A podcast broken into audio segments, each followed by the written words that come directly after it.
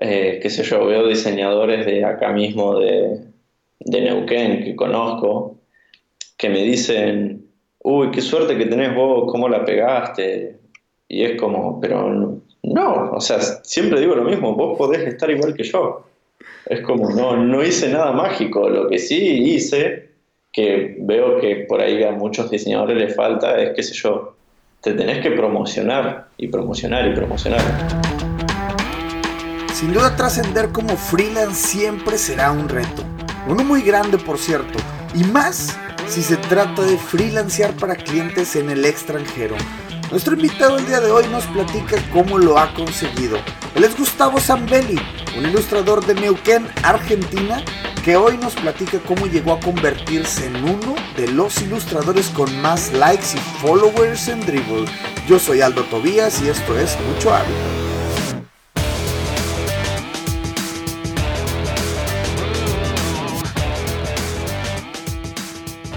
Listo, estamos ya por aquí con el buen Gustavo Zambelli desde Argentina, Neuquén. Corrígeme por ahí, Gustavo, si estoy equivocado. Bueno, hola Aldo. Eh, no, no estás equivocado. Sí, estoy en, Neuquén. Neuquén, perdón, por ahí mi, mi, mi, pronunciación es mala, es mala en este aspecto. No, no, pero, lo dije bien. ¿Qué onda, Gustavo? ¿Cómo estás? Todo muy bien por acá, con, con, frío. En teoría es la primavera, pero todavía no llega. Todavía no llega bien. este, pues como fun fact de este episodio, les contamos que yo en Vancouver, Gustavo por allá en Argentina, estamos a cuatro horas de diferencia y eh, de entrada, pues es, es, ya medianoche para Gustavo, entonces agradeciéndole esta parte, esta parte de, que, que, que te estás este, desvelando por, por grabar el episodio, Gustavo. No, gracias a vos. Y igualmente es temprano para mí todavía, así que... Excelente. Oye, Gustavo, pues me gustaría empezar eh, que nos platicaras quién es Gustavo Zambelli, qué haces y por ahí, este, qué andas haciendo por aquí. ¿A qué te dedicas ahora sí, no? Bueno, como empezó el episodio, soy de Argentina y básicamente en este momento soy ilustrador y se podría decir que diseñador gráfico, pero hago solamente branding. Es como cerré bastante mi campo de lo que estoy haciendo. Ok. ¿Eres este por ahí, o sea, gráfico en general? ¿Me dices o te, especializas en qué, perdón? No, que me refiero que mm, ahora lo que más hago es ilustración y branding, diseño de, logo y todo lo que lleva una marca y, demás. Es como lo que centralmente estoy haciendo ahora. Ok. Y este, por ahí, ¿cuánto, tiempo tienes ya dedicándote a, a esto, Gustavo? Y al diseño en general llevo em, como 10 años. 10 años ya en esto. sí, y, no soy tan viejo. Em, y desde hace un año más o menos que soy completamente freelance. Freelance. Pues perfecto. Para quien ya por ahí se pregunta qué onda con Gustavo, vamos a dejar su portafolio y lo que él anda haciendo por ahí en Dribble eh, para que lo chequen. Eh, de nuevo tenemos pues a un, a un personaje, a un Gustavo pues que yo sigo su, trabajo en Dribble y este y la verdad es de que es muy muy fregón su trabajo, si por ahí tienen chance de irlo a checar, pues ahí vamos a dejar todos este los links en la descripción del episodio. Y pues Gustavo, me gustaría la verdad empezar con tu historia, ¿no? ¿Cómo Gustavo Zambelli se vuelve diseñador o cómo empezaste en el, en el mundo del, del diseño? Bueno, esa, esa es una historia divertida, por lo menos para mí. Em, fue muy loco porque fue en el 2007 que yo, yo en realidad soy de, de Zapala, que es una ciudad mucho más chica, que está a 200 kilómetros de acá de donde vivo ahora. Y mm, fue una noche que yo en ese momento de mi vida me faltaban dos años para terminar la secundaria y ya después eh, te toca la universidad y no sabía bien qué hacer. O sea, lo, lo, único que me atraía era estudiar medicina porque mi padre es médico y fue como siempre me gustó eso, pero no tenía otra idea en mente. Y siempre, desde chico, siempre dibujé, siempre me encantó dibujar autos, dibujar casas. En algún momento cuando era chico pensaba en estudiar arquitectura también, pero nunca lo vi como que podía ser algo de, que me pudieran pagar por hacer eso. Y mm, hubo un día que estábamos una noche cenando en una pizzería que íbamos siempre con mis amigos, pero era un lugar que íbamos, no sé, dos veces por semana. Y una amiga llevó una cámara digital, que para esa época era algo bastante novedoso, sobre todo acá en Argentina. Y nos ve el, el dueño del lugar y se nos acerca a la mesa y nos dice, uy chicos, ustedes que tienen cámara, no sé qué, yo estoy necesitando rediseñar el logo del lugar y hacer los menús nuevos y ustedes que los veo con cámara me pueden ayudar, pueden sacarle fotos a la comida y hacerlo y nosotros nos quedamos mirando como sea. Ninguno era diseñador, ninguno se dedicaba a eso, nada, es como pasó, fue un momento completamente random. y nada, o sea, dijimos que sí, o sea, él nos pagaba y fue como... Ahora ya, pagado desde el día uno, eres un, una excepción a la regla, eh, Gustavo. es verdad. Y nada, o sea, nos, dividimos entre todos, cada uno iba a hacer algo, pero al final como el único que quedó emocionado fui yo. El menú empecé a hacer todo y el dueño estaba re contento y me dice, bueno, llévalo a tal imprenta que yo ya arreglé con el dueño de ahí lo voy a imprimir. Y yo ese menú de la pizzería lo diseñé en, en Publisher. No sé si conoces. Digo, eh, llegué alguna vez a escuchar de él, pero no, no, la verdad nunca, nunca lo utilicé. Es básicamente como si te dijera que lo diseñé en Word. Ya, pues sí, sí. y, y, claro, lo llevé a la imprenta y me dicen, no, me lo tenés que traer en archivo de Corel porque no, no, no lo puedo imprimir. Y yo no sabía de qué me estaba hablando. y, y, uno de mis amigos de ese grupo tenía, tiene un hermano que hace, no sé, un par de años en esas fechas se había ido a vivir a California y él trabajaba de diseñador.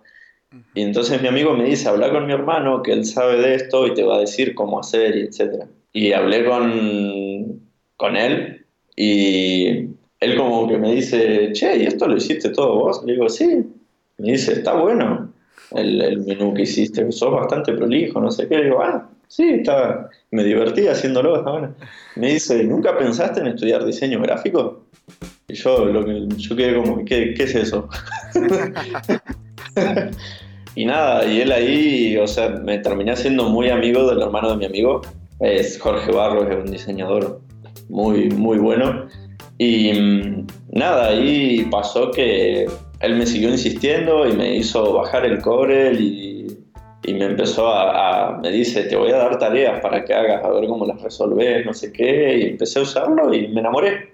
Fue como que en dos meses ya sabía que quería estudiar diseño que, y que quería hacer esto el resto de mi vida, o por lo menos hasta donde llegué. Sí, yo, yo creo que e, es, este, es bastante común que cuando traes eso en las venas, pero no, no sabes que existe la carrera como tal, este, es muy fácil que te enganches con este tipo de cosas, ¿no? Digo, a mí me pasaba cuando jugaba videojuegos, regularmente este, terminaba pasando más tiempo diseñando los uniformes de los, de los jugadores del soccer que jugando el, el, el, soccer, ¿no? Entonces era como que le ponía la rayita y todo. Y, y, digo, ahora todo tiene sentido, ¿no? Volteas atrás y todo como que dices, ah, bueno, pues tenía una tendencia muy marcada por el tema de, de diseñar, de los colores, de las formas, etcétera, ¿no? Y ya todo el mundo nos llega como de manera distinta. Entonces, pues a ti te llegó este, con un menú de una pizzería y digo, al final pues tuviste esta persona que, que, este, que por ahí te orilló, ¿no? Al, diseño que es una de las, de, de las cosas que, que, vamos a tocar eventualmente en el episodio, pero es bien, es importante recalcar que cada historia, en este caso el de Gustavo,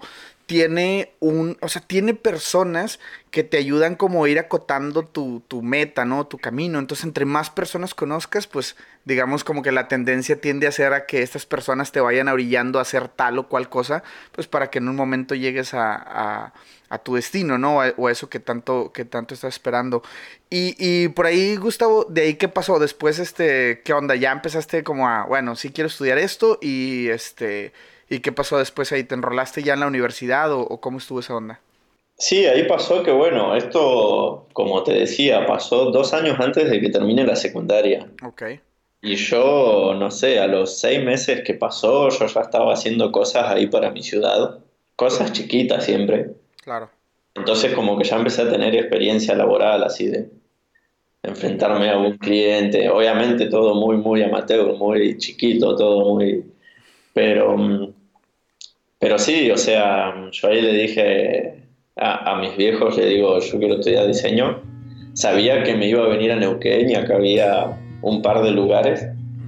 Y justo había una universidad que tenía diseño multimedia, que era en ese momento era algo muy novedoso porque casi todas las universidades que tienen que ver con diseño acá son de diseño gráfico mm, eh, tradicional y esta carrera tenía como un poco de UX, UI, cosas así, eh, redes sociales, como todo, algo que era como en ese momento, ya estamos hablando ahí del 2010, estaba todo como en super auge.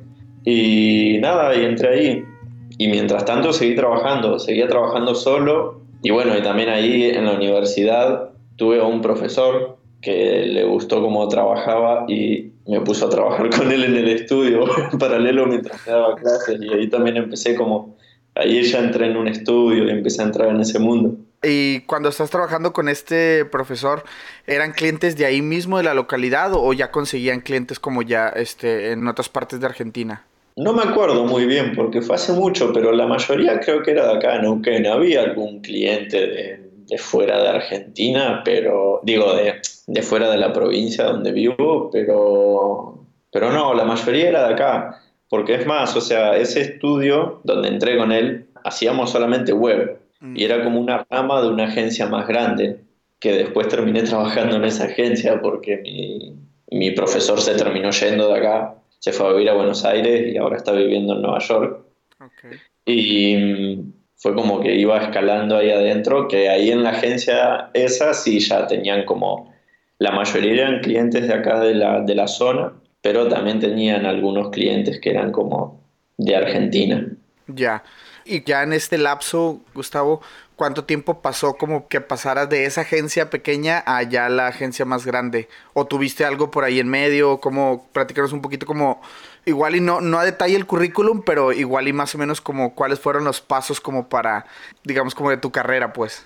Claro, y ahí fue que yo trabajé en este estudio chiquitito con mi profesor y, y una chica que era la programadora, la developer Trabajamos creo que cerca de un año y hasta que mi, mi profesor se iba, justo en la misma época hubo un problema en mi universidad, que la, la universidad esa era bastante desordenada. Era como tenía muy buenos profesores, pero la, entidad en sí era muy desordenada.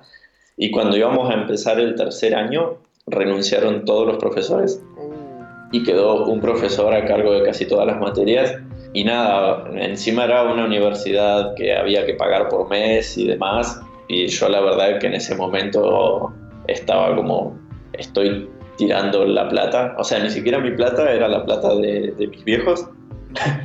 y porque la verdad que las clases estaban como muy limitadas, no, no, no, estaban los profesores que eran buenísimos y nada, y no teníamos clases o teníamos clases, pero era como no sé si te ha pasado alguna vez que estás en un lugar y decís, no estoy aprendiendo. Sí, claro, claro. Sí, sí, sí, me, pasó en varias clases, ¿no? En la universidad. Igual, como dices, o sea, hay maestros muy preparados, pero pues por otro lado también hay maestro como, pues ahí como que, ah, o no le entiendo, o no se explica, o algo está pasando, pero no estoy aprendiendo, que es lo importante, ¿no? Claro. Entonces, justo ahí pasó eso. Yo dejé la universidad, pero ya estaba trabajando y justo entraba a trabajar a la agencia esta entonces fue como que fui y le dije a, mi, a mis viejos, le digo, voy a dejar la universidad porque, porque no está funcionando, pero tengo trabajo, es como no, no es que los voy a vivir.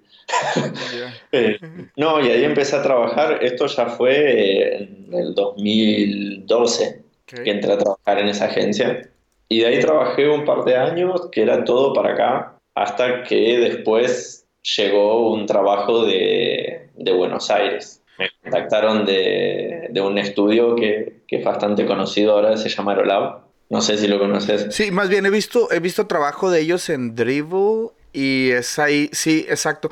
No, digo, la verdad no, no, este, no recuerdo si por ahí, justamente por algún trabajo de ellos que eras parte como del team o, o, vi tu trabajo aparte, pero sí, sí lo, sí lo ubico, sí ubico el, este, su, su trabajo.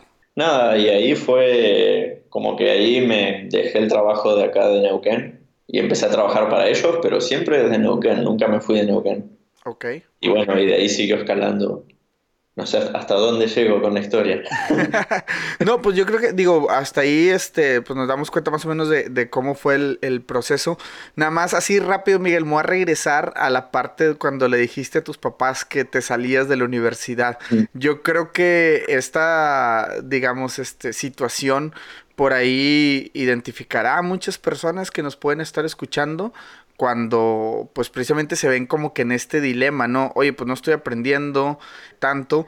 Digo que aquí tu caso es muy particular porque tú, digamos, aprendías más en la agencia, eh, ya en el mundo laboral real, que en la universidad, ¿no? Digo, ahora sí que si el chavito que va empezando el primer semestre y que nunca ha trabajado en agencia y ya la quiere dejar nada más porque sí, pues digo, la verdad es de que no hay mucha lógica detrás, pero este, sí me gustaría saber ¿Cómo lo tomaron tus papás y cuál fue como el, el cómo lo resolvieron esta parte? Claro, bueno, eh, es, verdad lo que decís vos. Yo llegué a la decisión de, de, que me quería ir porque tenía mucho ese contraste. Es como que yo iba y trabajaba en la agencia y aprendía un montón de cosas en un día. Y después como que iba a la universidad y sentía que me sentaba ahí tres horas y, no avanzaba nada. Como no. Pero también pasó eso, ¿no? No, no es que fue un problema de la. O sea, sí fue un problema de la universidad, pero pasó esta situación que te contaba de que renunciaron todos los profesores, de que entonces era como. No había nada bueno ahí. Claro, claro. Eh, pero nada, o sea, ellos estaban. mis padres estaban muy enterados ya de la situación del, del lugar de que habían renunciado los profesores y que yo estaba trabajando. Encima me veían trabajar desde hace años y fue como que lo, yo cuando se los dije pensé que, me, que iban a ofrecer más resistencia, pero fue como, bueno, si, si vos crees que tenés razón en lo que estás haciendo, es como que confiaron completamente en mí. Claro. Y pasa eso, ¿no? Yo creo que el hecho de de que tu historia también para ellos pues era como, ah, bueno, pues Gustavo ya está trabajando y todo, pues digo, tenía sentido esto que platicamos, ¿no? O sea, o esta situación que, que al final de cuentas este, les comentaste a, a tus papás. Gustavo, por ahí me gustaría empezar a platicar ya de cuando empiezas a trabajar con Aerolab, con ellos ya empiezas a agarrar distintos clientes diversos, te empiezas a especializar aquí o cuándo fue cuando empezaste ya como decir, ah, bueno, pues voy a hacer más proyectos como este tipo o pues más bien, eh, ¿cómo fue ese proceso de, de, trabajar con ellos y, y, pues con tu onda freelance, ¿no? También. Bueno, a mí me pasó que hasta, hasta el día que entré a Aerolab, qué sé yo, un año antes de entrar a Aerolab, yo recién ahí empecé a ilustrar. Antes no, en todos esos años que pasaron no ilustraba, yo me dedicaba más a lo que era el diseño en general. Lo típico de todos, hacía de todo. Sí, sí, sí, claro. Y ahí me pasó que, bueno, con el tiempo es como que vas viendo qué cosas te, te, entretienen, qué cosas no. Cuando entré en Aerolab yo todavía seguía haciendo bastantes cosas diferentes, pero ya ahí se me cerraba un poco el espectro porque Aerolab hacía más que nada UX UI y todos productos digitales, no hacían nada impreso, entonces yo ahí como que cambiaba completamente de mundo porque pasaba yo en la agencia donde trabajaba era todo impreso, eran folletos, eran revistas, eran cosas así, pero seguía como sin saber bien qué es lo que quería y, y ahí en Aerolab fue como que me llevaron más a, darme cuenta que quería ilustrar. Porque hice UX, hice UI, eh, diseñé, qué sé yo, aplicaciones y webs y todo, pero no, es como que no. Me gusta, pero me gusta durante dos horas y después ya no quiero hacerlo más. pero a la vez empecé a ilustrar mucho, a hacer iconos, a hacer cosas y eso me encantaba y hacía y hacía y proponía y, y fue como que empecé a explotar por ese lado a un punto que ya que sé yo, al año que estaba en Aerolab, me convertí en ilustrador y hasta pasé a ser el, como el líder de ilustración en la agencia. Pero era el único, casi el único ilustrador también. Pero ahí fue como que me, me decidí y dije, sí, quiero, yo quiero ilustrar. Y al mismo tiempo, mientras estaba en Aerolab, porque Aerolab no, no fue un, un frilo, Aerolab me, me contrataron. Ok, ok. Pero ahí paralelamente, en realidad de antes que entré al lab, fue que empecé a agarrar como a tomar trabajos freelance yo solo. Y ahí como que empezó todo, que fueron básicamente durante todo el tiempo que estuve en Aerolab, en paralelo tenía mis proyectos freelance y trabajaba 14 horas por día. sí, yo creo que esa situación es bastante común en, la gente que nos dedicamos a esto, ¿no? Tener por ahí como que si vas a agarrar un cliente por fuera, pues prácticamente es de que más de la mitad de tu día, ¿no? Dedicarla a, trabajar en este aspecto, pero termina siendo una cosa buena al final, ¿no? Porque te vas haciendo como de más habilidades, de más, eh, digamos, con tu skill set empiezan a desarrollarse diferentes cosas y pues digo, terminas por expandir tu, como tu portafolio, ¿no? Y las cosas que haces, ¿no? No, sí, sí. Eh, es más, a mí trabajaba un montón porque imagínate que eran ocho horas en Aerolab y después en el tiempo que me quedaba libre para el resto de mi vida ahí metía los frilos. Pero gracias a todo eso que trabajé pude llegar a la, o sea, extra, pude llegar a la decisión el año pasado de decir, bueno, ahora quiero hacer esto yo solo. Eso, eh, hace un año lo decidiste entonces. Eh, sí, fue, claro, fue hace un año y un mes creo que empecé a trabajar 100% freelance.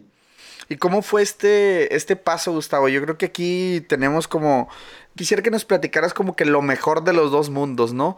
Lo mejor de trabajar para una agencia y lo mejor de trabajar freelance. O bueno, al menos lo que te ha tocado vivir en este año, ¿no? ¿Cuál pudiera ser tu veredicto el día de hoy tratando de, de partir esos dos mundos? Qué difícil. no, yo creo que de un, un, trabajo fijo como el que yo tenía en Aerolab, tiene cosas buenas que creo que son obvias y cualquiera las diría, como bueno, sabes siempre lo que vas a ganar, eh, tenés, qué sé yo, eh, seguro médico pago, tenés todas esas cosas, ¿no? Que, claro. que si estás solo te tenés que hacer cargo vos. Pero a la vez trabajando solo, nunca me fue mal, o sea, nunca gané menos que cuando estaba en Arolab ni nada, entonces también es como, no, nunca me pasó de decir, uy, extraño tener e-, ese punto fijo todos los meses. Pero por ahí también, qué sé yo, se extraña, o sea, o, lo bueno que tiene trabajar en un, en un, lugar fijo es tener un equipo y tener, hablar con gente, por, por más que yo estaba acá, qué sé yo, había un Slack y estaba todo el equipo y tenías que trabajar en tal proyecto con tales personas y en tal otro proyecto con tales personas. Pero a la vez me pasa que trabajando solo me encanta trabajar completamente solo. es muy difícil hacer esta comparación. sí, es que pasan las dos cosas, ¿no? Digo, igual y eh, a mí me, me, tocó ver hace, hace días este un video justamente de Aerolab y creo que está en su página, ¿no? Que hay como una convivencia, no sé exactamente qué están celebrando, la verdad me, perdí esa parte y es un video que es como de como si fuera un videojuego, ¿no? Algo así. Entonces ves luego a, toda la, convivencia y las hamburguesas y los juegos y todo. Digo, entiendo que obviamente ese día era como para, eh, si me explico, era como un día, un día especial, pues. O, a lo mejor era, exacto, bueno, es, justamente eso te iba a decir. Creo que por ahí se festejaba en Navidad, pero luego en Argentina hace calor en Navidad. Entonces, para mí es que lo opuesto, ¿no? Este, sí, exacto, exacto. Era la fiesta de fin de año. Y te digo, o sea, ves esa convivencia y ves a toda la, a, toda la gente y todo tu equipo de trabajo, pues en una agencia, pues es muy diferente cuando lo haces solo, ¿no? Pero pues ya nos platicas, ¿no? Dice, tienes, o sea también te gusta trabajar solo. Entonces, pues, para las personas que por ahí nos pueden estar escuchando y tienen como esa inquietud, pues bueno, aquí Gustavo ya lo está, lo está platicando, ¿no? Es bueno de las dos partes, pero este pues ojo, ¿no? Yo creo, y no sé eh, si por ahí lo compartas o no, pero es muy bueno empezar, creo, con un equipo de trabajo, porque siento que te vuelves más como perceptible a, las cosas, a, a, como ese, este, que estás abierto un poquito más a la retroalimentación, etcétera, ¿no? Y ya creo que es más fácil hacer el switch a diseñar solo, hacerlo por tu cuenta, porque precisamente como que ya desarrollaste estas habilidades, ¿no? De escuchar, de estar un poquito más abierto con feedback, este, eh, a compartir tu trabajo, a un poquito a, entender la crítica de algunos compañeros creo que es más fácil hacerlo de ese lado que del otro lado. Ser independiente y luego llegar a una agencia y es como que te sientes atacado, ¿no? Todo el tiempo. No sé si lo compartas por ahí conmigo. Sí, no, totalmente. O sea, sí, yo pienso igual, porque además vos empezando a trabajar en una agencia aprendés mucho de la gente que tenés al lado. Si, si vos empezaras trabajando solo, te faltaría, va, yo siento que, ponerle en mi caso, me hubiera faltado mucho eso. Es como que yo me nutrí muchísimo. Me sigue, aunque esté ahora solo, me sigue pasando eso, pero es como que te nutrís todo el tiempo de la gente que está al lado, del feedback que te dan o que a veces te dan un feedback de algo que vos nunca capaz prestaste atención y desde ese día siempre le vas a prestar atención a eso, ¿entendés? Claro. Y por ahí, si, si empezaras completamente solo, es como, creo que te falta mucho de todo eso. Claro, totalmente. Gustavo, algo este, que me gustaría que nos platicaras es cómo se da esa transición tú, por ejemplo, ya lo tenías pensado desde hace, o sea, lo traías en tu cabeza que te querías independizar, querías hacerlo por tu cuenta, como que cuánto tiempo lo trajiste y qué cuáles fueron los factores que te dijeron, ya, ya estoy listo, ahora sí ya se puede. ¿Cuál es ese, eh, nos puedes platicar un poquito cómo fue esa transición tuya? Y de nuevo, ¿no? Repito, los, como los, eh, los factores que te, que te dijeron, la carne ya está lista. Ahora sí, que ya, vámonos de, de independientes. Y me pasó que, viste que yo te contaba que paralelo a Aerolab y desde un poco antes, yo estaba, ya, ya me empezaron a llegar eh, proyectos que, que, tomaba independiente. Y, y siempre me gustó mucho como estaba en la situación que yo ya tenía un trabajo fijo, entonces podía elegir qué tomar independiente porque no, no, dependía de si, me alcanzaba la plata o no. Eh, siempre elegía cosas que veía muy divertidas para trabajar. Y, yo creo que durante, mientras fue pasando el tiempo, que iba eligiendo este proyecto sí y este no, porque además no es una selección de hacerse el exquisito, sino que la verdad es que si vos elegís algo que, que sabés que te va a divertir, por lo menos a mí me pasa, lo voy a hacer mucho mejor que algo que sé que me va a gustar tanto. Eh, y yo creo que ahí fue como que los, los, los frilos le empezaron a ganar al, al trabajo fijo, porque obviamente en, cuando yo estaba en la agencia y me tenía que adaptar a lo que había que hacer. Claro, claro. Podía elegir el proyecto. Y, y bueno, y además, eh, una cosa muy, muy, muy, obvia que pasa acá en Argentina es que la mayoría de los frilos eran de afuera y pagaban en dólares y entonces ganaba mucho más con los frilos al final que, o sea, en promedio era como que ganaba más con los frilos que con el trabajo fijo de acá. Ya, claro, totalmente. Justamente ahí es donde quisiera hacer como un, un zoom a tu historia, Gustavo, porque eh, pasa precisamente eso, ¿no? Que mucha gente quiere eh, agarrar clientes fuera de sus países de origen, independientemente de, de, donde nos estén escuchando en Latinoamérica. Este, mm, hay mucha gente que quiere agarrar clientes pues en Estados Unidos, en Canadá o yo que sé, en Europa. Y este, ¿qué tan difícil fue para ti conseguir estos primeros clientes? ¿Cómo llegaron? ¿Cuál es por ahí la historia detrás de estos, de estos clientes, Gustavo? ¿Nos puedes platicar? Sí, eh, para mí yo te diría que, fue más difícil animarme a, tomarlos que a que lleguen. Porque yo, yo siempre me estuve enamorado de Liul y en el 2000, hoy me estaba fijando, en el 2012 creo que me creé la cuenta y empecé a subir cosas. Y siempre fui de subir, subir, subir, subir, subir. Entonces fue como que el trabajo, me, me empezaron a llegar trabajos por ahí fue como que de a poco iba creciendo mi cuenta, entonces me empezaron a contactar. Y al principio yo creo que tenía el miedo que tienen todos, de que, uy, pero eh, no sé tanto inglés y cómo les cobro y, seguramente no me acuerdo, pero seguramente muchos ni los contesté. Hay muchos, dos o tres hasta que me animé. sí, tampoco era que me llovía.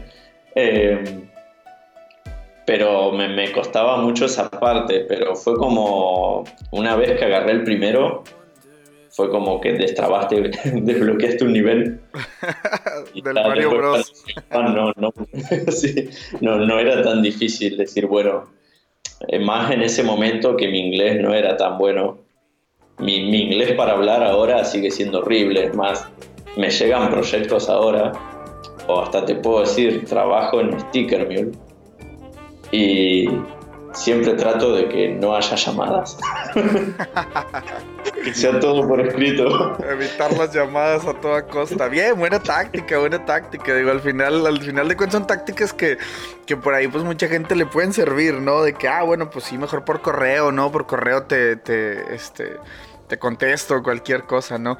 Oye, Gustavo, y, y, por ejemplo, eh, me voy a centrar específicamente en el primer correo que contestaste. ¿Qué, sentías por ahí? ¿Cuál era como la incertidumbre, la inquietud? ¿Tuviste a alguien que te dijera, no sé, algún amigo, alguien que te dijera, oye, nada, sí, mire, está bien fácil? ¿O, fue pues puramente que, bueno, eh, o sea, lo hiciste más bien con una idea como decir, ah, bueno, pues voy a ver qué pasa? ¿O ya traías la idea de que quiero agarrar clientes eh, por fuera, ¿no? Quiero que me paguen en dólares o quiero agarrar como, como esa experiencia fuera de Argentina, ¿no? Trabajar para alguien fuera de Argentina.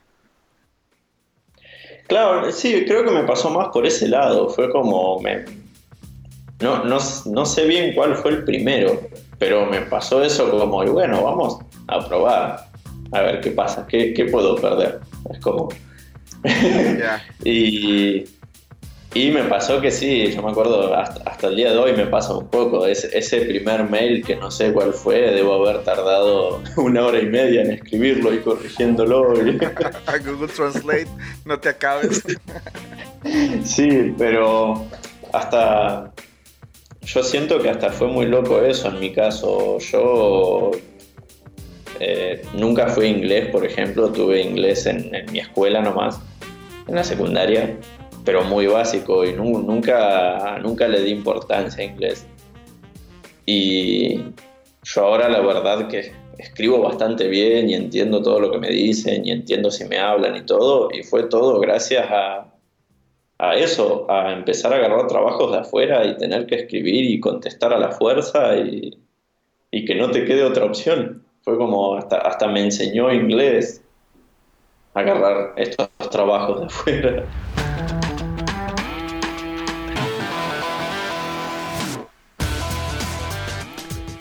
En esta segunda parte del episodio, Gustavo nos platica cuáles son las principales diferencias entre los clientes en Argentina o dígase Latinoamérica y sus clientes de fuera, eh, Norteamérica, Estados Unidos principalmente.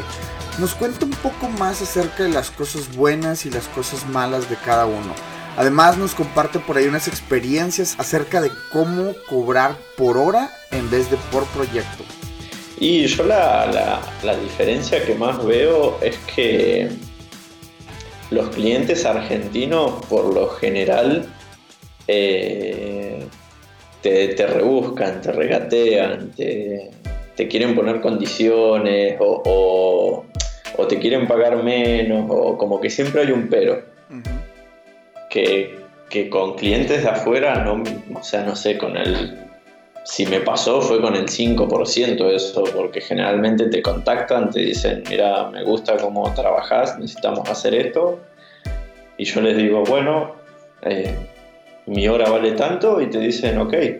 Fue, y es como todo sin vueltas y obviamente después está la charla que te explican bien para dónde quieren ir, que esto, que el otro, pero yo siento que acá en Argentina pasa mucho que eso de que siempre, viste, gana el que cobra menos y, siempre quieren como sacar ventaja de algo, ¿no? Suena muy feo o mal, pero la verdad es que hablando en promedio generalmente me ha pasado más eso que, que un cliente como los de afuera que te dicen, bueno, sí, me, me gusta tu...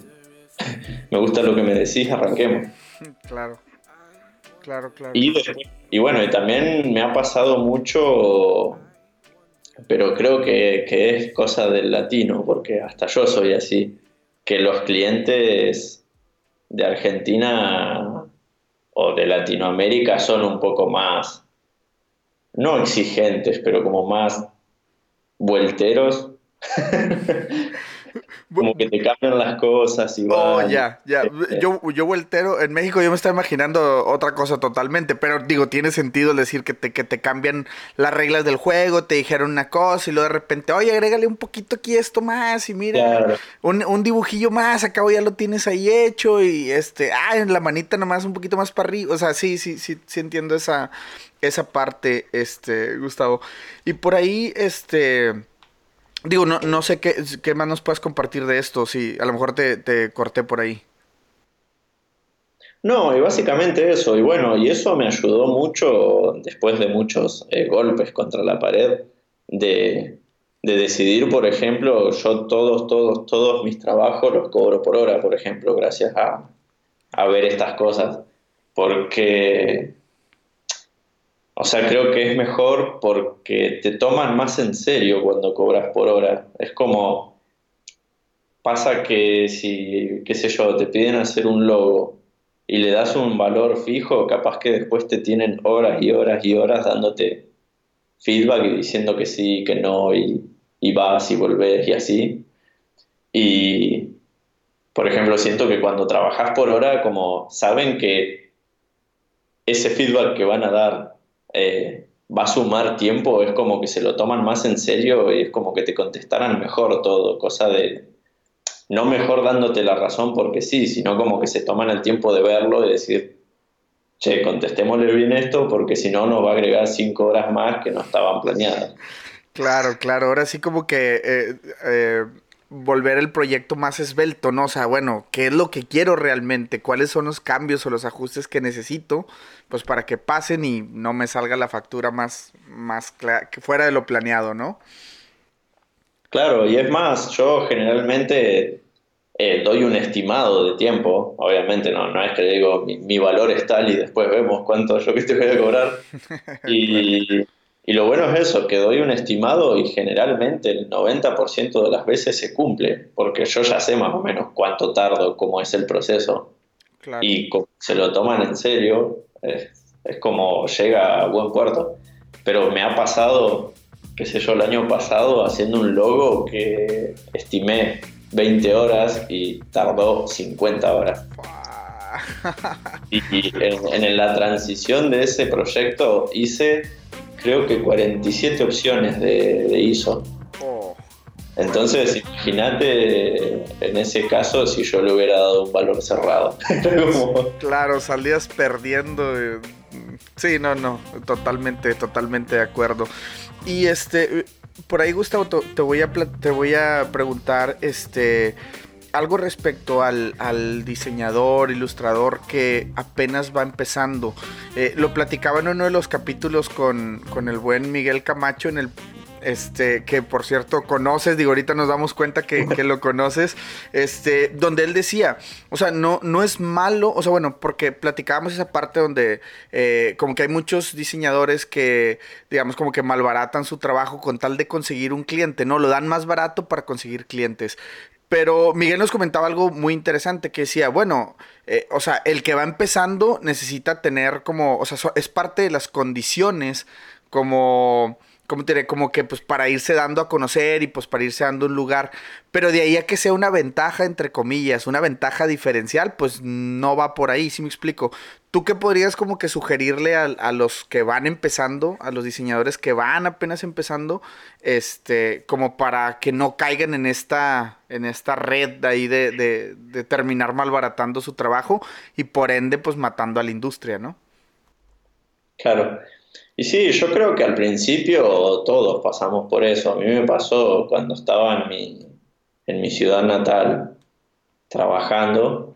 Eh, obviamente, yo hasta, yo creo que los primeros trabajos era como, ¿cuánto me querés pagar? Te acepto lo que quieras pagar. Porque sí, en ese sentido, o sea, de alguna forma tenés que empezar, ¿no? Y esas cosas te ayudan mucho a, a armar un portfolio, a tener más experiencia pero yo creo que está mal cuando se hace una costumbre. Yo conozco diseñadores que ya hace 10 años que son diseñadores y lo siguen haciendo. Claro. Y me parece tonto en el sentido de que, por ahí yo veo mucho que está esta cosa de como que quieren conquistar, ¿no? Entonces cobran más barato para ganarle el trabajo a otro diseñador. Pero en realidad se hacen mal a ellos mismos porque estás cobrando muy poco por un trabajo que capaz que te lleva mucho y es como no te está rindiendo, no, no te sirve a vos mismo, es como que estás ganando. Claro. Eh, y a la vez eso, que después en, si hay uno así, hay otro que va a cobrar menos y así pasa. Acá en, en Argentina se ve bastante eso. Y, pero para mí la realidad es que tenés que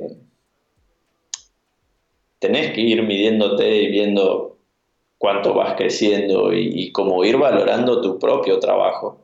Porque también pasa eso, si vos te, te abaratas tanto es como que ni siquiera te estás valorando lo que vos mismo podés dar. Pero, pero sé que también es muy, muy, muy difícil saber cuánto tenés que cobrar algo. a mí es algo que me llevó muchísimos años y, más cuando te gusta tanto algo, no, no, sé si a vos te habrá pasado, o pero a muchos le deben haber pasado, que, que decís, no, no, no, pero no sé cuánto cobrar si me re gusta lo que estoy haciendo. sí, totalmente, que entonces podría hacerlo sin ningún problema, pero yo creo que, y no sé, ahí, ahí va mi opinión, pero yo creo que a medida como empiezas a, tener tus gastos y a independizarte obviamente de casa de tus papás, digo, para los que apenas van empezando con ese tema, ¿no?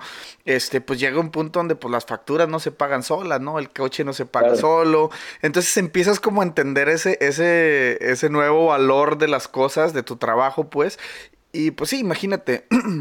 a mí me toca pues vivir en otro país donde todo es mucho más caro que en México. Entonces sí llega un, punto donde rompes precisamente con ese, como con esa liga de decir, ah, pues no pasa nada si me pagan poquito, aquí la sigo.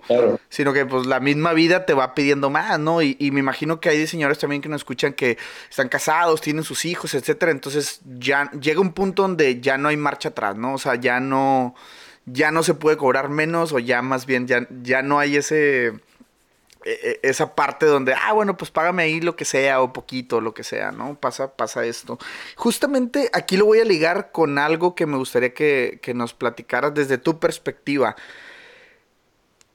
¿Deja ser diseñador en la actualidad en Argentina o dígase en Latinoamérica? Sí deja en cuanto a, económicamente eh, se vive bien, ¿no? ¿Cuál es tu perspectiva de eso, Gustavo? Trabajando para Argentina, sí. Pues más bien, o sea, como digo, en tu caso es muy particular porque tienes gente, o sea, tienes clientes fuera de Argentina y vives en Argentina. Pero en general, o sea, digo, a lo mejor habrá diseñadores en Argentina que no trabajan para clientes fuera. Este, ¿cómo ves la situación como para para ellos o, o en tu caso, no sé, cómo, ¿Cómo la podrías este, eh, etiquetar?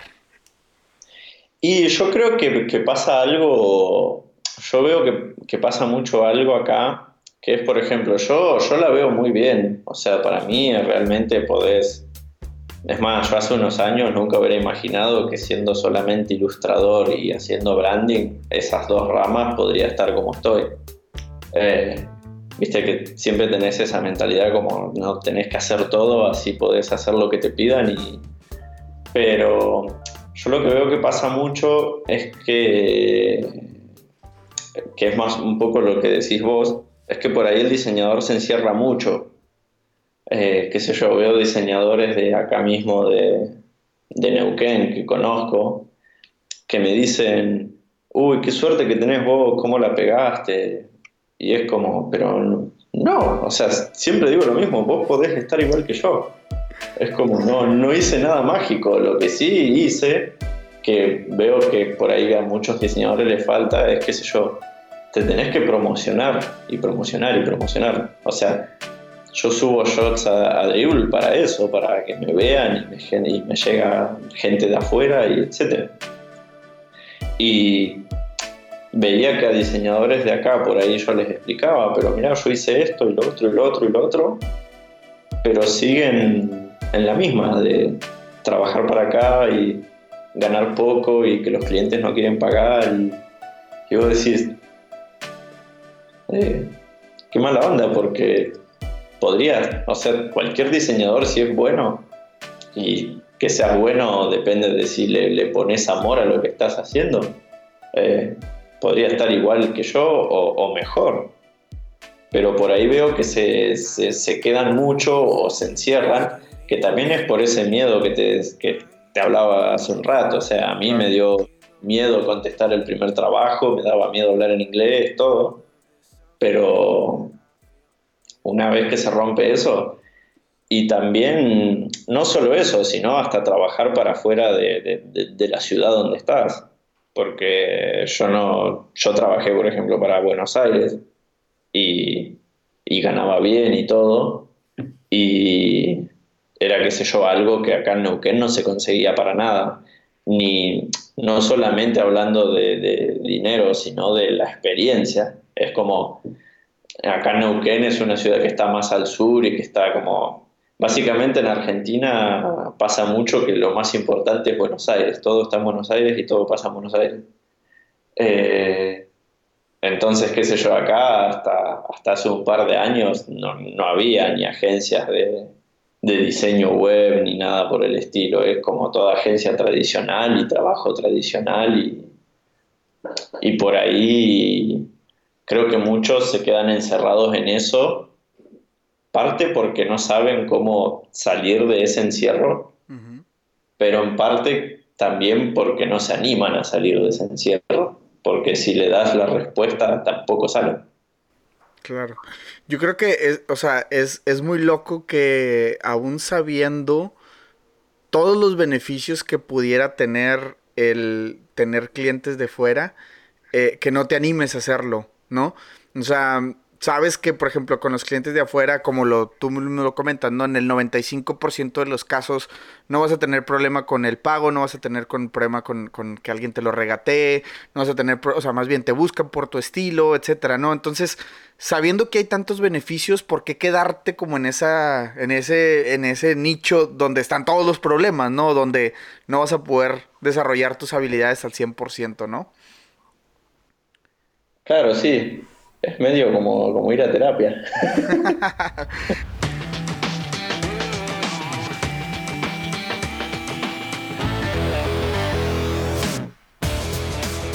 En esta última parte de la entrevista, Gustavo nos platica qué es para él el fracaso, cómo lo maneja y cuál es su perspectiva acerca de este tan ya mencionado tema. ¿Cómo explicarlo? eh, no, yo creo que fracaso es como una palabra muy, muy fuerte. O sea, pero creo que, si vamos a llamar algo fracaso, eh, yo creo que lo que más hace es enseñarte. Es como, viste, como dicen que no hay mejor cosa que caerse, porque así aprendes que se siente. Eh, y a mí me ha pasado de qué sé yo, entre muchas comillas, fracasar en proyectos que no pudieron seguir adelante o porque yo no lo logré o porque hubo problemas con los clientes o lo que sea. Pero trato de no verlo como un fracaso, sino como, bueno, a ver qué hice mal, qué, pasó esto y lo otro, bueno, la próxima vez no va a pasar eso, no, voy a dejar que eso pase. Eh, no estoy seguro si contesta tu pregunta, pero eso, eso es lo que se me vino a la cabeza cuando... Claro, no, totalmente, digo, es, es este, es aprendizaje, ¿no? Al final, al final del día, que vas a mejorar para tu siguiente versión, ¿no? Para, eh, pues para la vida, ¿no? Al final de cuentas. Y este, respecto a este tipo de, de por ejemplo, de, como de fracasos que pudieran pasar o, o no sé, mucha gente eh, me ha platicado, me ha dicho de que, hijo su, es que, digo, no tanto como un fracaso, pero algo que pasa recurrentemente, algo recurrentemente malo en la vida de muchos diseñadores es la administración del tiempo que al final se traduce en que pues o no pueden agarrar más proyectos o terminan quedando mal con el cliente, entre comillas un fracaso por ahí, pero este administrar el tiempo, Gustavo, ¿Tú tienes algún método, técnica samurai o algo ahí como que digas, esto, esto, está con ganas, esto sí, sí está, sí está, eh, sí funciona? ¿Tienes por ahí algo para administrar mejor tu tiempo o pues realmente es como pues normal, ¿no? Mis tantas horas al día o cómo lo manejas? Mira, yo tengo una parte del tiempo que la administro muy bien y, otro tema del tiempo que administro muy mal. Voy a empezar por la parte que hago bien. Ok, ok. Eh, no, yo creo que por lo menos a mí me pasa que con tantos años de hacer lo mismo, eh, me conozco muy bien de cuánto voy a tardar en hacer tal cosa. O si viene un cliente y me dice, mira, queremos hacer este tipo de ilustraciones de este tamaño, con este estilo, yo es como que en el momento que me está diciendo eso, yo mentalmente ya estoy, ah, sí, voy a tardar más o menos tanto porque esto me lleva tanto y así, que obviamente siempre es un estimado, ¿no? Pero entonces yo siempre, qué sé yo, calculo que, por ejemplo, ahora mismo yo trabajo todos los días cuatro horas para Stickerman. Eh, y después trabajo dos horas para un estudio de, una ciudad acá de Argentina, de Mar del Plata y después tengo tantas horas extra para hacer otro freelance.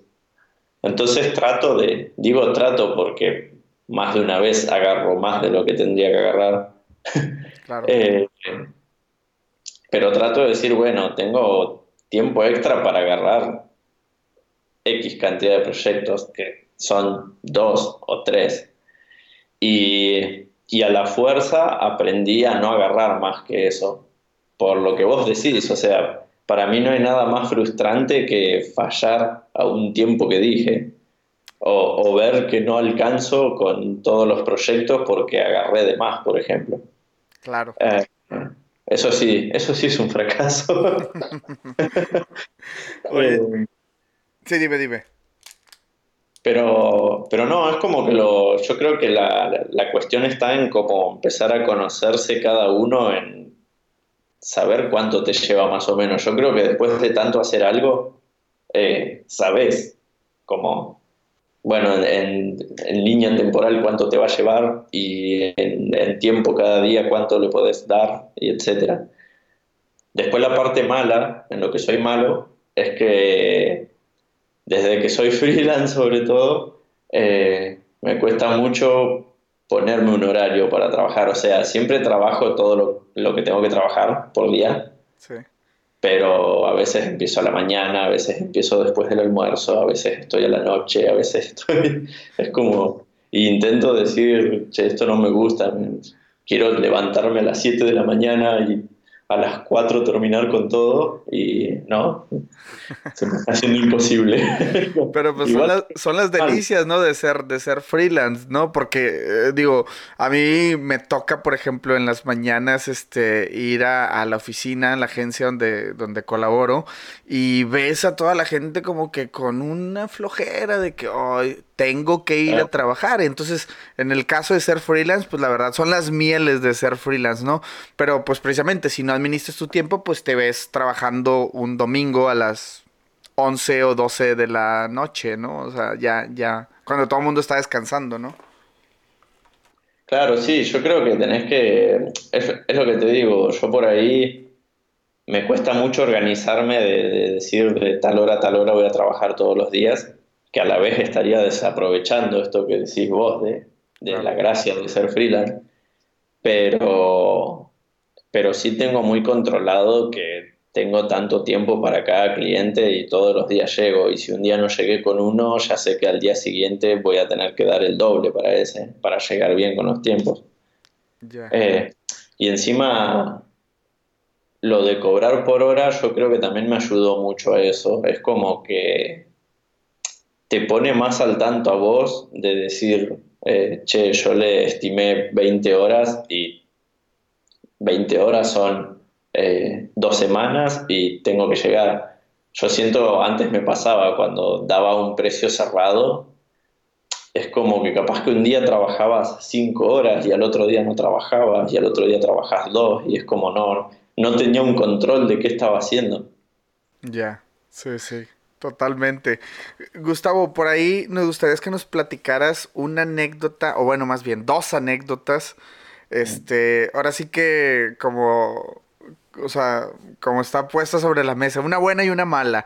¿Algún cliente difícil o alguna situación muy difícil que te hayas topado? Y como siempre lo digo, ¿no? En los episodios, más que, más que saber quién fue o cómo estuvo la situación, me gustaría que nos platicaras como cómo lo resolviste, ¿no? la, parte, la parte mala y de, y de la anécdota, bueno, pues eh, ahora sí que, este...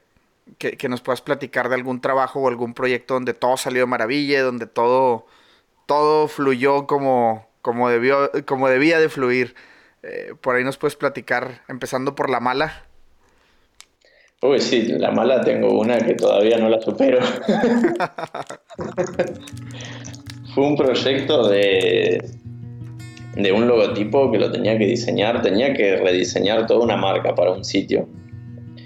Y querían hacer todo nuevo de acá a Argentina. Fue un proyecto que se hizo larguísimo, muy largo. Es como que el cliente nunca estaba contento. Eh, entonces volví, hacía más opciones, las seguíamos viendo. Pero todo fue muy en conjunto con el cliente. Todo el tiempo íbamos como ida y vuelta, pero juntos y como que llegamos a una opción juntos. Y cuando llegamos a una opción, a una alternativa, bueno, la pulís, el manual de marca, empezamos con otras cosas, todo. Y un día me escribe el cliente enojadísimo y me pide hablar por Skype.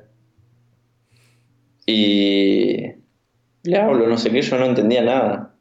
Y me manda a una página de Facebook que tenía exactamente el mismo ISO que habíamos llegado a hacer para la marca de ellos. Y era muy igual. Pero ese ISO ya estaba hace como dos años ahí. Y yo no entendía, te juro que yo no entendía nada. ¿cómo puede ser tan igual? La verdad es que el ISO no era tampoco tan, tan complejo, porque era un triángulo extruido, pero a mí lo que me llamaba la atención, que hasta el mismo ángulo del, del extruido tenía todo igual, y yo decía, pero ¿cómo puede ser? Y yo esto nunca lo vi, nunca entré a esta página. Claro, claro. Y, y lo peor fue que el cliente me empezó a hablar como, como que yo le había robado esa idea. Fue como, no, pará, te juro que, pero si hasta lo vimos juntos, llegamos a esto juntos, como, como y, y, yo no entendía nada, y, pero, y estuve mal como una semana porque era como, no, no entiendo, y encima que había costado muchísimo llegar a eso, y es más, me acuerdo que esa semana trabajé gratis para ellos como para hacer más opciones, encima imagínate que ya había hecho un montón y no sabía qué hacer, y estaba frustrado. Sí, sí. no, y le hice opciones nuevas, pero es como que el cliente ya me veía con desconfianza, como que yo creo que hasta el día de hoy él cree que yo me robé ese ISO. y, y no, y canceló todo. Y, y fue como, no, pero yo hasta el día de hoy digo, no puedo creer cómo, cómo pudo pasar que logré hacer un ISO tan parecido a algo que ya existía y que yo nunca lo vi, jamás lo vi.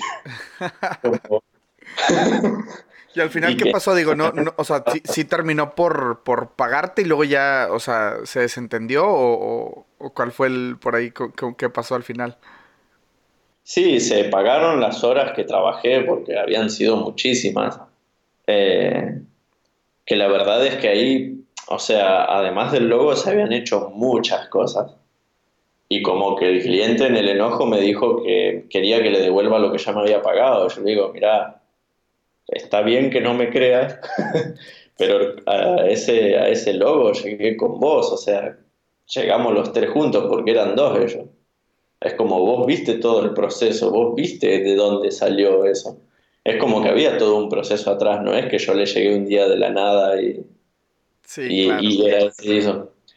Y, no, y me terminó pagando todo, pero intentó, como que me tiró un, que le devuelva toda la plata, que yo le dije, no, mira, son horas que trabajé, es como... Y además le decía, además, se hicieron ilustraciones, se hicieron un montón de cosas, es como, no es que no puedes usar nada, pero el cliente se enojó tanto que no quiso usar nada. Mm, pero nada de lo que hice. Sí, digo, al final de cuentas había más trabajo desarrollado que podían agarrar cualquier otra opción, no era como que nada más esa y, ya, ¿no? Claro, pero bueno, él quedó enojado y también por ahí lo entiendo, ¿no? Porque si vos vieras la, lo parecido que eran los ISOs es como vos pensarías también que lo robé. Pero es como, te juro que es algo que hasta el día de hoy no me entra en la cabeza, es como muy loco. Oye, Gustavo, y por ahí la, la contraparte, algo que, te haya, que te haya hecho sentir, este, pues ahora sí como que este proyecto es digno de, contarse, así como que te gustó tanto. ¿Sabes? Sabes que no estoy seguro que puede ser. Estoy, estoy entrando a mi página de Dribble para, para ver, cuál. No, o sea, la verdad que no me acuerdo de algo así viejo. O sea, seguro que si pienso una hora más me acuerdo, pero qué sé yo, algo que, estoy muy contento ahora haciendo es un, proyecto de, chistes, no sé si lo viste ahí en mi, en mi que son como mezclando las cosas viejas de los problemas de Windows y Mac pero con cosas nuevas. Oh, sí, sí, es cierto. Eh, y bastante, de hecho, ahorita me voy a meter yo también, pero sí lo recuerdo que, este, como unos iconos y sí, está, está genial, ¿no? Desde los colores, la paleta de colores que usaste y todo, sí está, sí, sí lo recuerdo. Aquí está ya, ya lo estoy por aquí viendo. Sí, eso, eso lo estoy haciendo ahora y la verdad que me estoy divirtiendo muchísimo. Es un proyecto personal, pero me, me llamó la atención lo que pasó con ese proyecto, porque en realidad el primer shot de ese proyecto era una idea que tenía hace muchos meses, un chiste así lo tenía anotado en, una libreta, así bocetado. Y lo había dejado ahí, no, es como no le di importancia. Y hace unos meses lo volví a ver y dije, ah, lo voy a hacer para subirlo este viernes. Y lo subí y, y explotó, tiene casi mil likes. Y yo dije, bueno. Sí, porque como no, no esperaba que pase eso. Y ahí todos los viernes, el viernes siguiente hice otro y el viernes siguiente otro y así. Y, y es como que veo que a la gente le gusta y lo sigo haciendo. Y me divierto además, porque para hacer cada shot me miro videos viejos de, de Windows 95 y de cuando los presentaban y es como un montón de cosas así. Oh, ya sé cuál me estás hablando, el de You Have Lost Your Work, ese, de que lo debiste haber guardado hace tres horas. Claro, creo que ese fue el primero. Oh, ese fue el primero, va. Vamos a dejar el, la descripción, el link en la, en la, en la descripción a este, a esto que nos está practicando por aquí Gustavo. Es bueno, es bueno. Digo, la verdad es una serie de, de este tipo de ilustraciones que la verdad pues ahí se van a mantener entretenidos un rato si, si por ahí lo, están viendo. Y pues este... Pues excelente, Gustavo. Digo, eh, parte ya para finalizar un poquito ahí la, la, el episodio. Este.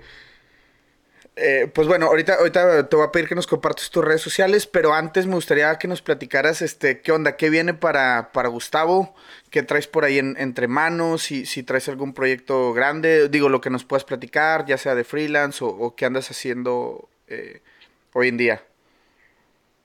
Y por ahora, o sea, e, estoy viendo, estoy como en una situación donde, donde me siento como un poco, no, no, estancado no es la palabra, pero como que yo me pregunto lo mismo que me estás preguntando, ¿qué es lo siguiente para de que, pues no sé, eh. Aldo, tú dime, ¿qué, qué sigue? pues ahí, perfecto. Pues ahí te va, que, que, vengas para Canadá y empieces a hacer otra carrera aquí a ver qué tal. Digo, no otra carrera, sino hacer lo que sabes hacer, pero pues ahora sí como que en Canadá, pues ahí va como reto. Es más, si, sale, si sale algún cliente por ahí te lo paso para que, para que de una vez vayas agarrando la, este, el, ¿cómo se llama? El, el mood canadiense. pero... Mm, eh, creo que vos vas a ser mi primer cliente. Eh, no, pero tengo ganas de, seguir metiéndome en ilustración y como ir mejorando más cosas o capaz que aprender un poco de, ilustrar en 3D. Es como que estoy viendo ahí, tengo ganas de hacer muchas cosas y a la vez también tengo un proyecto personal eh, que es mucho más chiquito, pero me divierte mucho, que estoy haciendo libretas a mano. Que las hago todas yo y las estoy vendiendo ahora acá en Argentina. Estoy viendo cómo, cómo puedo hacer para mandarlas afuera, porque Argentina para exportar e importar cosas es un lío. Como está todo muy cerrado. Pero eso es como algo extra que estoy haciendo que tiene que ver con diseño, pero me fui más para el lado tradicional, no tan digital. Pero nada, tengo ganas de... Como que desde hace unos años estoy enamorado de la ilustración y quiero como seguir haciendo cosas por ese lado y seguir como mejorando y proponiendo cosas. Perfecto. Oye, Gustavo, pues digo, si por ahí esta tienda que nos comenta, o sea, bueno, más bien esto de las libretas que nos comentas, ¿tienes eh, página donde se pueden meter que nos puedas platicar por si alguien la quiere, este, eh, pues no sé, comprar? ¿Tienes, este, las vendes en línea o cómo, cómo, es, cómo es que las vendes? Sí, por ahora tengo una, una cuenta en Instagram que se llama balboa.brand. ¿Otra vez porque se cortó un poquito por ahí? Eh, es una, cuenta en Instagram que se llama balboa.brand, de brand de marca. Ok. Que básicamente las estoy vendiendo por ahí. Es como me escriben y, y, armo el pedido y demás y las, y las envío. Pero todavía estoy como ahí con un amigo armando la web y como terminando de, cerrar como el, el modelo de negocios, por así decirlo, a ver para dónde va a ir es como es una idea que la, la empecé hace un tiempo y después quedó como un poco ahí parada, como que seguí vendiendo libretas, pero no avancé tanto en, todo lo que quería avanzar de eso. Del modelo, claro, claro.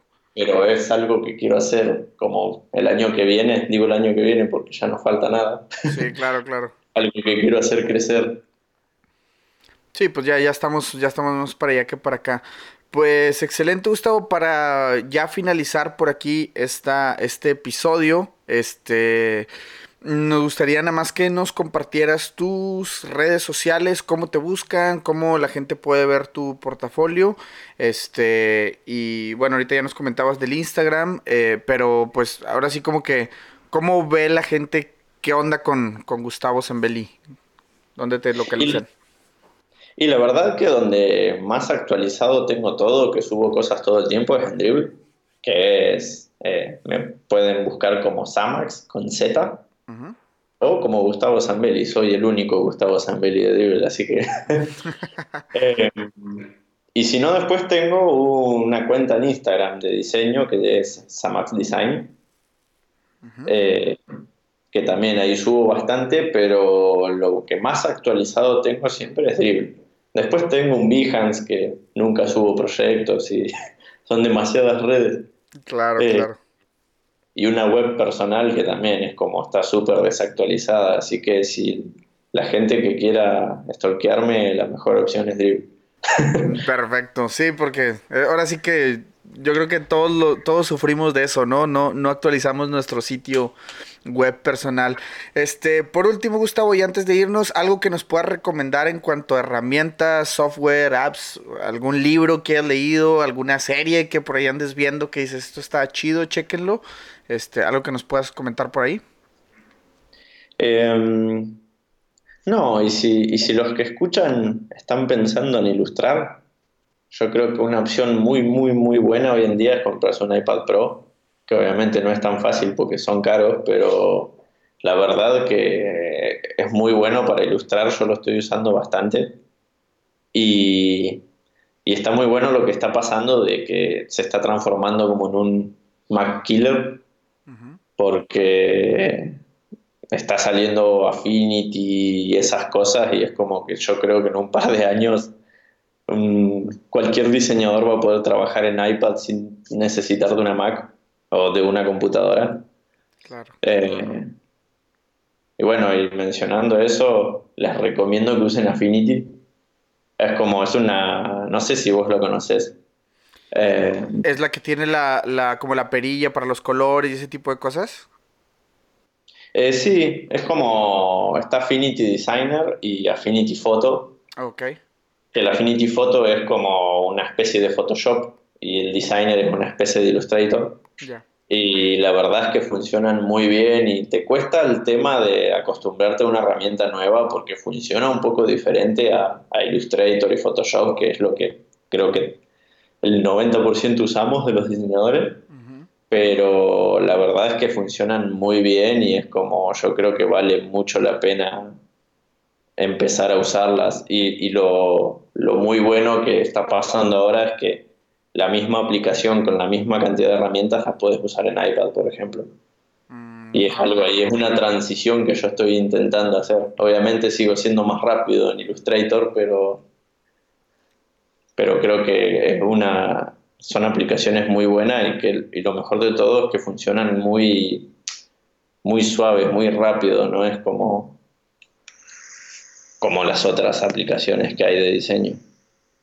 Ya, pues y después, dime, dime. No, no, y después, no, te, no me voy a poner a hablar de series porque veo tantas que esto puede llegar a durar una hora y media más. Bueno, pues este, digo, si, si, si por ahí ya quedó la, la recomendación de este de las herramientas que nos platican, pues chéquenlo a la persona que nos están, este, que nos puedan estar escuchando. Este, y pues Gustavo, nada, agradecerte este, este episodio. La verdad es de que sé que para ti ya es el siguiente día por la diferencia ahí de horarios.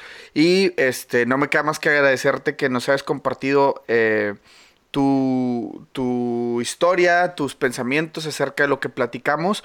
Y pues nada, Gustavo, ¿algo más que por ahí se nos esté escapando y que quieres agregar?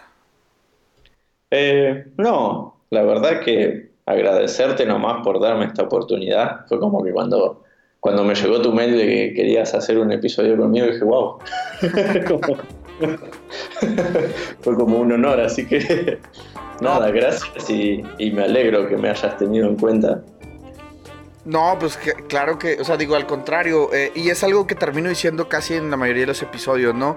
Cuando pues realmente admires el trabajo de alguien, este, pues la verdad, eso es lo que yo he hecho y me ha valido para conocer gente, la verdad, chingona en este tema de diseño e ilustración. Y algún consejo que yo les puedo dar a todos los que eh, eh, por ahí tienen como esa inquietud de contactar algún referente o si siguen el trabajo de alguien, la verdad, raza, gente, o sea, no les cuesta nada mandar un correito diciendo, ¿sabes qué? Me gusta mucho tu trabajo, etcétera. Por ahí, como el buen Gustavo, pues, o sea, hay algún tiempo, digo, hay que entender que el, que está del otro lado, pues puede tener la agenda llena, pero pues por ahí, si se dan el, tiempo de contestarte, no sé, si tienes alguna pregunta, pues yo creo que sería muy bueno decirle al, diseñador que admiras o alguien que, que, que, por ahí sigues, oye, me gusta mucho tu trabajo, mira, este, traigo este detalle, y no sé, habrá muchas maneras o habrá muchos, este, digamos, momentos donde te puedan contestar. En este caso, pues yo invito a Gustavo y la verdad es de que me responde y mm, por ahí intercambiamos ya lo del WhatsApp y nos pusimos ahora sí como que a, a, ver qué era lo que iba a hacer falta. Y la verdad, excelente persona, Gustavo, te agradezco mucho de nuevo. Y este, y pues muy chingón tu trabajo. Sé que vienen cosas muy chingones para ti. Y pues la verdad es de que todo el éxito, todo el éxito del mundo y pues este esperamos tenerte por aquí en un episodio en un futuro no muy lejano. Oh, sí, cuando quieras. Bueno, muchas gracias a vos y que siga todo muy bien. Hasta luego.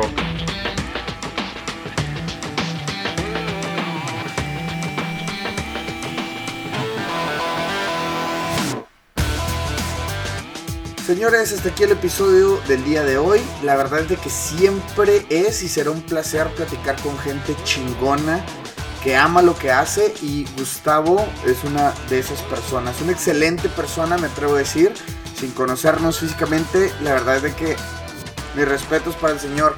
Y pues la verdad, este, esperamos pronto caerle por ahí a Argentina, echarnos un buen cortecito de carne y pues bueno, muchas gracias a él que nos estuvo acompañando en este episodio.